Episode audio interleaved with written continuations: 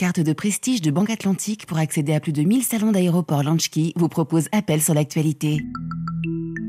Banque Atlantique, grandir ensemble. Appel sur l'actualité. 33 9 693 693 70. Chantal Leroux. Bonjour, bienvenue dans Appel sur l'actualité. Le vendredi, vous le savez, c'est la libre antenne. Vous choisissez de commenter le sujet qui a retenu votre attention. Vous avez voulu ce matin réagir à l'assassinat par son élève de 16 ans d'une professeure d'espagnol dans un lycée de Saint-Jean-de-Luz en France. Vous allez parler de la visite d'Emmanuel Macron euh, à Kinshasa ce soir, analyser les résultats du One Forest Summit de Libreville ou encore partager votre indignation suite aux propos anti-migrants euh, tenus par le président président tunisien Kais Sayed le 21 février. Vous pouvez encore nous appeler au 33 9 693 693 70. Mais d'abord, vos questions à la rédaction de RFI. Le nouveau projet de constitution finalisé au Mali. Mokhtar, bonjour. Bonjour Chantal, bonjour à toute l'équipe de l'appel sur l'actualité de RFI. Alors, vous nous appelez de Diundio, Niger. En ligne avec nous, David Bachet, journaliste au service Afrique de RFI. Bonjour. Bonjour Chantal, bonjour Mokhtar. Mokhtar, on vous écoute, vous avez la parole. Effectivement, Chantal, le 19 mars, les Maliens devraient se prononcer sur la nouvelle constitution qui vient d'être remise au président Hassimi Goïta. Peut-on espérer que le délai sera respecté et que chaque citoyen puisse voter? À défaut, le projet pourrait-il être simplement voté par le Conseil national de transition? David Bachet, on commence par la première question de Mokhtar. Euh, le référendum aura bien lieu le 19 mars et chaque citoyen pourra voter? Alors, pour les autorités de transition, en tout cas, jusqu'à preuve du contraire, cette date est maintenue. Euh, il n'y a eu aucune annonce officielle d'annulation ou de report. Au contraire, euh, il y a même eu une accélération ces dernières semaines des préparatifs, euh, avec la finalisation d'abord de ce texte constitutionnel qui a été remis lundi au président. le lendemain, mardi, il y a trois jours, le Conseil national de transition a voté le texte portant modification de la loi électorale, justement dans la perspective des futurs scrutins. Donc on peut dire que les choses avancent. Euh, ceci dit, votre question, Mokhtar, est évidemment justifiée puisque de nombreux acteurs maliens estiment que cette date du 19 mars, dans deux semaines et demie, n'est pas tenable. Euh, certains responsables l'ont déjà dit à demi-mot.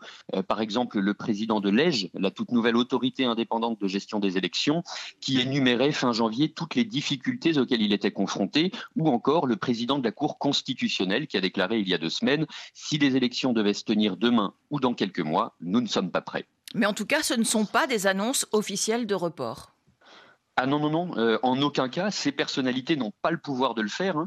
euh, mais selon certains observateurs, c'est quand même une manière pour les autorités de transition de préparer l'opinion.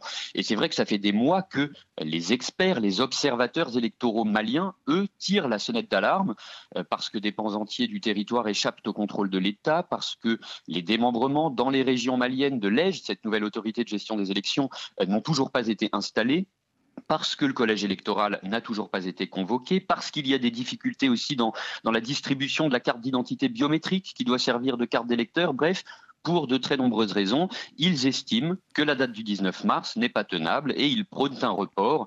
Euh, certains évoquent le mois de juin, par exemple. Euh, et puis là, je ne parle même pas des opposants politiques qui, eux, continuent de réclamer l'annulation pure et simple de ce référendum et de ce changement de constitution. Alors, les autorités de transition ne comptent pas du tout renoncer à ce projet, mais plusieurs mouvements politiques et de la société civile aussi ont déclaré qu'ils continueraient de se mobiliser contre ce référendum. Aujourd'hui, Mokhtar, on en est là mais les autorités maliennes de transition vont forcément euh, vous apporter des réponses plus, fermes que les miennes dans, dans très peu de temps. Alors à défaut, le projet pourrait-il être simplement voté par le Conseil national de transition? Alors ça, ce n'est pas du tout prévu. Le CNT a, comme d'autres institutions maliennes, été consulté au moment de la rédaction du, projet constitutionnel. Mais ce que l'on m'explique au sein de ce Conseil, qui est donc euh, l'organe législatif de la transition, eh bien, c'est que le texte doit être directement soumis au vote des Maliens. C'est une initiative présidentielle, pas de vote au CNT avant le référendum. Voilà ce que l'on m'a expliqué. Euh, donc sur ce point, au moins, les choses sont claires. Merci David Bachet pour ces explications. À bientôt sur l'antenne. Mokhtar, j'espère que vous êtes satisfait. Bonne journée à tous les deux. Malgré la guerre en Ukraine, la coopération spatiale russo-américaine continue. Pour preuve, Moscou a fait décoller le 24 février un module Soyouz de la base de Baïkonour au Kazakhstan vers l'ISS, la station spatiale internationale. Lédou, bonjour. Bonjour Madame Chantal Leroux. Vous nous appelez de Matala, dans le sud de l'Angola. À mes côtés en studio, Simon Rosé du service France de RFI. Bonjour Simon. Bonjour. Les on vous écoute. Ok, ma question comporte deux volets. Le premier, c'est celle de savoir, un an après le début de la guerre en Ukraine et malgré les sanctions des Américains contre les Russes, comment expliquer que la coopération spatiale entre les deux pays soit toujours d'actualité?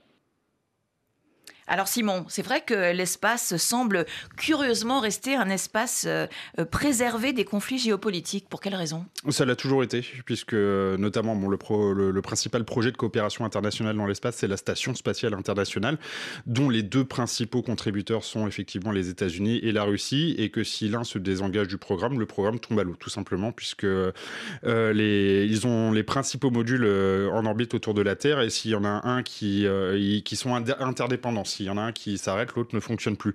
Donc ils sont bien pour euh, contenir le projet, ils ont investi tellement d'argent dedans que bah, ils sont bien obligés de continuer de travailler ensemble. Ça s'illustre parce que par, exemple pas plus tard euh, qu'hier, il y a une capsule euh, Dragon de la société SpaceX qui a décollé depuis Cap Canaveral en Floride pour amener un équipage vers la station spatiale internationale. À bord, il y avait un Russe, Andrei Fediaev donc il y a aujourd'hui des Russes qui décollent depuis le sol américain avec des fusées américaines. Avant, il y avait des Américains qui décollaient depuis le, sol euh, kazakh avec des fusées russes, avec des fusées Soyuz. Donc euh, ils sont bien obligés, en fait, même s'il y a eu quelques tensions, euh, ou vraiment au tout début de la guerre, et l'ancien patron de Roscosmos, l'agence spatiale russe, euh, Dimitri Rogozin, avait laissé planer un, temps le fait que la Russie se désengagerait du pays, euh, du projet pour monter sa propre station spatiale. On n'y est clairement pas, et depuis, les choses se sont un peu normalisées, le ton est redescendu entre les différents partenaires, et, ils arrivent à très bien travailler en orbite ensemble. Mais il avait même menacé dans une vidéo de propagande de détacher le module russe de l'ISS. Oui, mais ce qui avait quand même dû inquiéter euh, non, parce que c'est pas faisable. C'est ça, c'est de son des propos ah, à terme de visée, de, de, de, visée interne, de propagande interne, puisque le, la, partie américaine, si vous voulez, elle fournit tous les systèmes électriques pour euh, la station spatiale internationale, et la partie russe fournit la partie propulsion. Donc, si le module russe se déconnecte, euh, il n'a pas d'électricité vu que ce sont les Américains qui la fournissent. Mais si le, mais dans le même temps, les Américains n'auraient plus de propulsion. Donc, c'est vraiment interconnecté. Ils peuvent pas, ils peuvent pas, sauf à casser la station. Et ça, ils ont personne n'a envie de le faire. Mais ceci dit, Poutine a depuis euh, évincé Dmitri euh, Rogozin. Oui, il l'a remplacé par Yuri Borisov. Euh, et ce qui participe de cette détente dont je parlais, qui est quelqu'un de beaucoup plus calme, Dmitri Rogozin est souvent qualifié, excusez-moi du terme, mais de fou furieux. Il est parti combattre en Ukraine. C'est un ultranationaliste russe. Yuri Borisov, on n'est pas du tout sur ce profil-là, beaucoup plus calme et qui ménage beaucoup plus le partenaire américain dans le projet.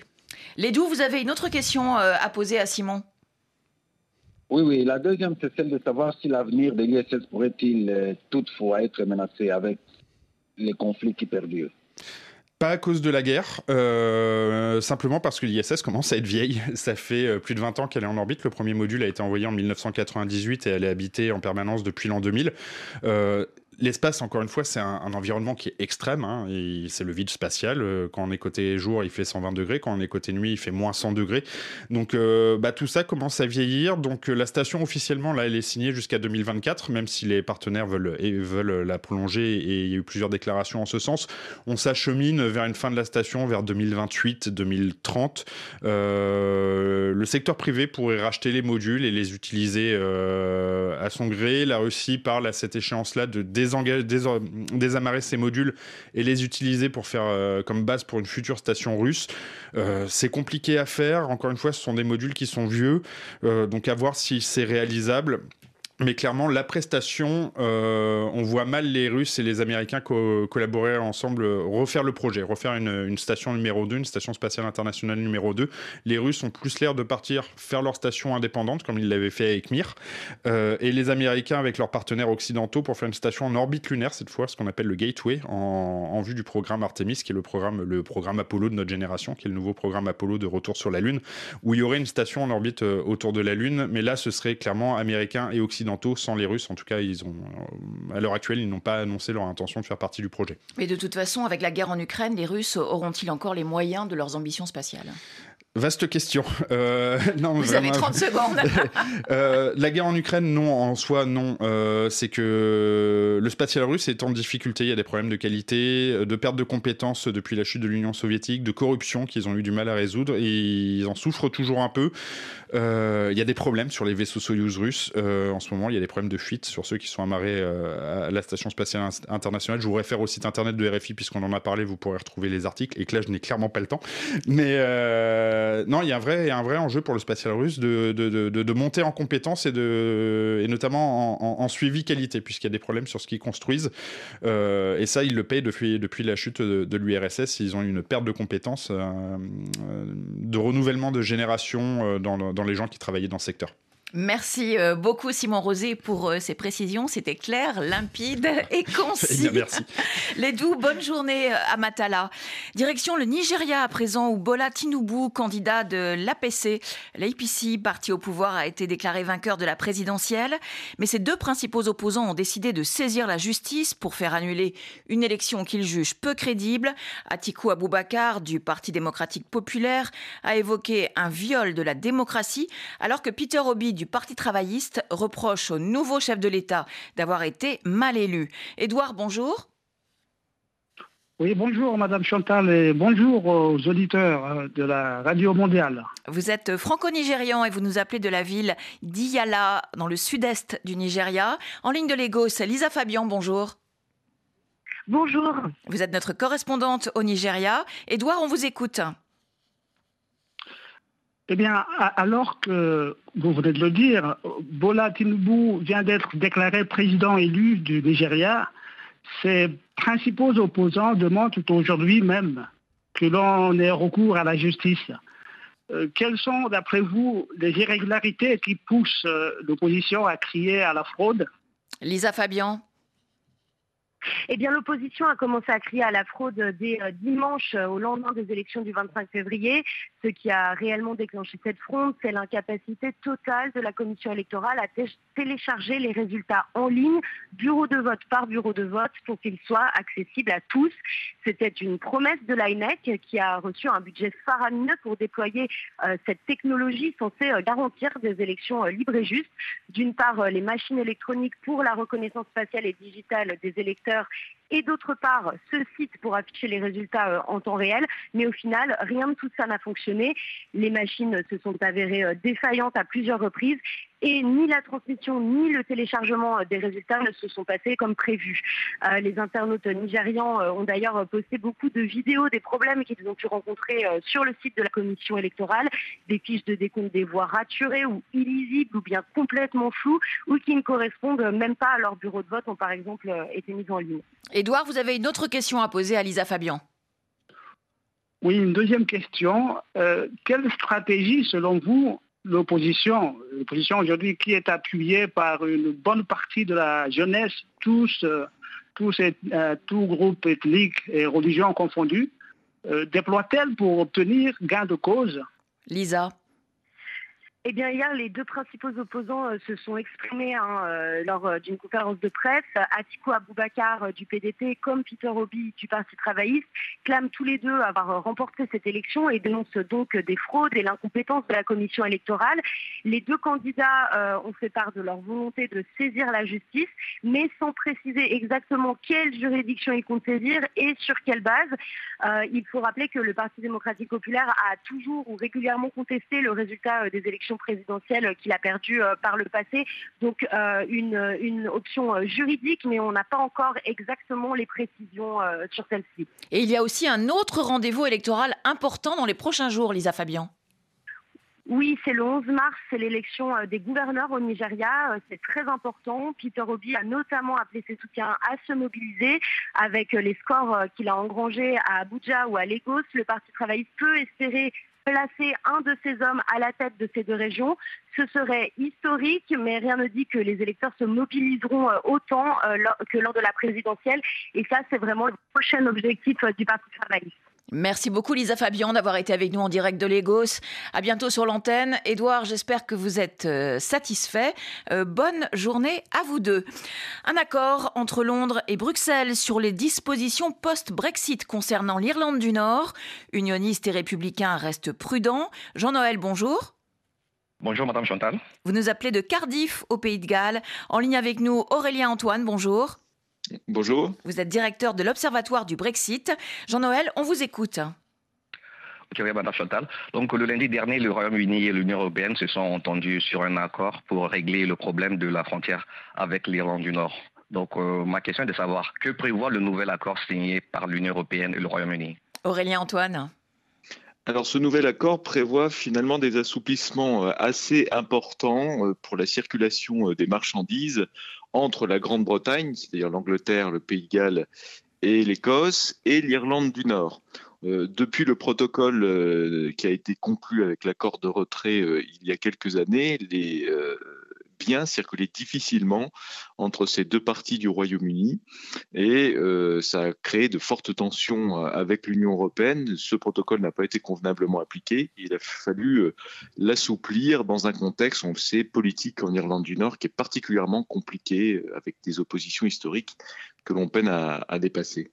Alors justement, comment cet accord entre Londres et Bruxelles a-t-il été accueilli sur place dans le camp unioniste et dans le camp républicain?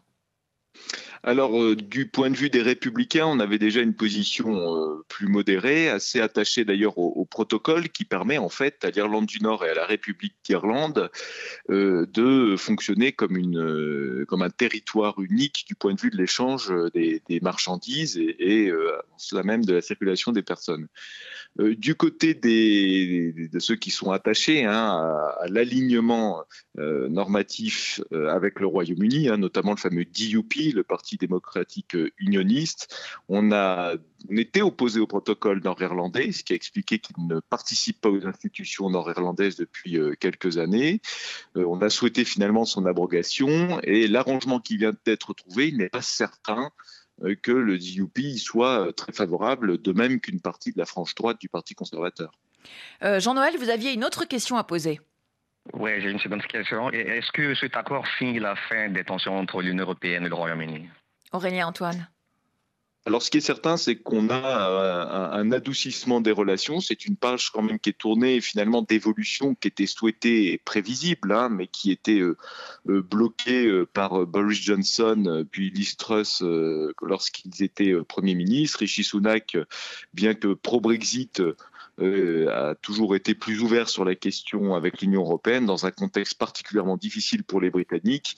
Il est temps de s'engager dans une relation plus apaisée avec l'Union européenne et il faut effectivement espérer que ce soit la, première pierre d'une relation plus mature et euh, ouverte euh, entre les deux partenaires. Aurélien Antoine, il y avait un enjeu derrière euh, ce nouveau protocole, ne pas mettre en péril euh, les accords de paix de 1998 qui avaient permis de mettre fin à 30 ans de violence. C'est une victoire euh, politique importante pour le Premier ministre britannique? Alors ce sera une victoire lorsque cet accord sera validé par le Parlement britannique, mais en tout cas c'est un élément qui suscite la satisfaction et dont il faut espérer qu'il permette le retour au travail des élus euh, de, l'Assemblée d'Irlande du Nord, euh, dont le, gouvernement et l'Assemblée ne fonctionnent plus depuis de nombreux mois. il, est certain que de toute façon, sur le long terme, la question de l'équilibre qui a été trouvé en 1998 devra sans doute être repensé, mais évidemment, le contexte ne le permet pas pour l'instant. En tout cas, on pourrait bientôt sortir de l'impasse en Irlande du Nord, euh, euh, où, vous l'avez dit, hein, il n'y avait plus de gouvernement depuis des mois. Oui, euh, c'est l'objectif et, à une une des dispositions véritablement innovantes de l'accord de Windsor qui a été trouvé entre l'Union européenne et, le Royaume-Uni, c'est de permettre, notamment à l'Assemblée irlandaise, nord-irlandaise, de pouvoir s'opposer à de nouvelles réglementations européennes en matière de libre circulation des, marchandises. donc c'est un gage politique. Il faut espérer que ça suffira à, à calmer les unionistes. Merci beaucoup Aurélien Antoine d'avoir répondu à nos questions. Jean-Noël, j'espère que vous êtes satisfait. Bonne journée à tous les deux.